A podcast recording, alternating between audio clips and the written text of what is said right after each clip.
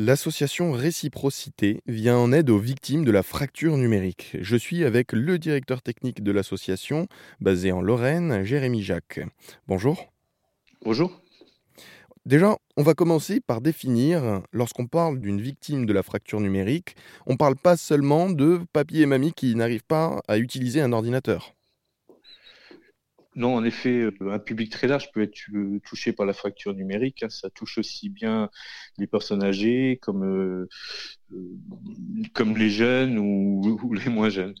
en fait, aujourd'hui, il y a eu une accélération de la dématérialisation des démarches, une accélération aussi du matériel, hein, smartphone, par exemple, du matériel informatique, l'arrivée des tablettes.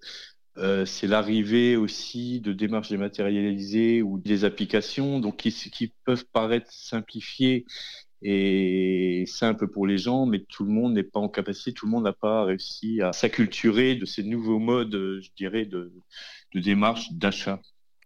Et aujourd'hui, la fracture numérique touche les gens, mais pas seulement dans leur démarche d'accès aux droits. Hein, mais, mais également pour euh, accéder à, leur, à leurs euh, applications bancaires, euh, accéder à du shopping, enfin sur plein de choses de la vie quotidienne.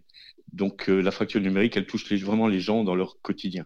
D'accord, donc si j'ai bien compris, à l'association Réciprocité, votre travail, c'est très large finalement. C'est pas seulement d'accompagner les personnes qui n'ont pas accès à un ordinateur ou un smartphone.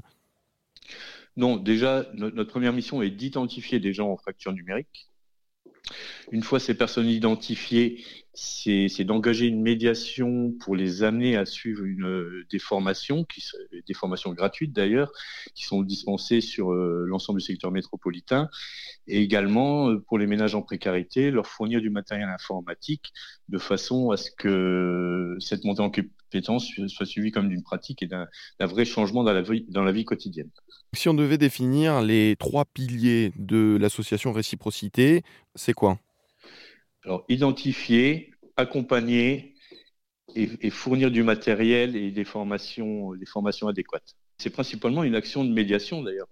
On est là, on est vraiment dans le, dans le contact humain. Il ne s'agit pas de donner un flyer ou donner juste une information aux gens. Il faut leur expliquer l'information, il faut réussir à les convaincre, leur donner envie de, de monter en compétences numériques aussi. Sur